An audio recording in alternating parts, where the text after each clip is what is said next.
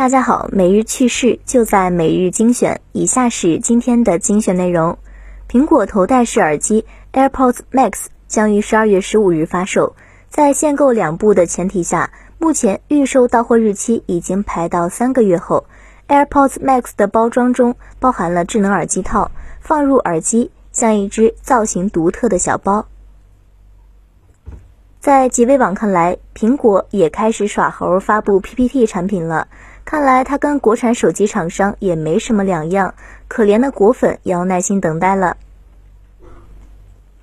跟苹果有关的新闻还有一个，知情人士透露，苹果公司芯片负责人在会见苹果雇员时表示，苹果已于二零二零年启动研发首款自有蜂窝调制解调器的工作，产品将应用到苹果的未来产品上，以取代高通的移动芯片。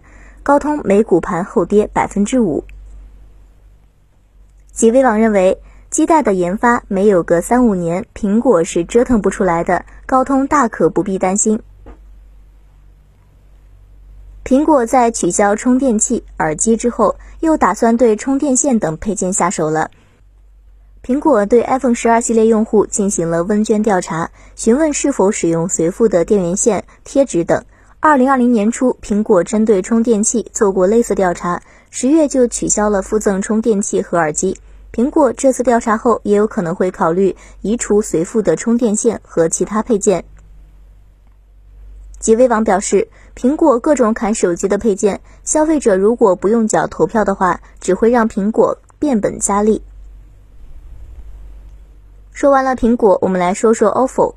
根据小黄车 App 的协议，消费者只能申请仲裁，而要仲裁最少得先交六千一百元。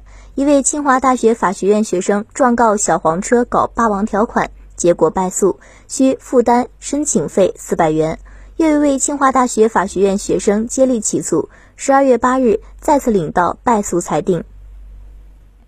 在极微网看来，像 OFO 这样的老赖企业就应该让法院强制执行变卖资产等赔偿用户，而不是让相关负责人逍遥法外。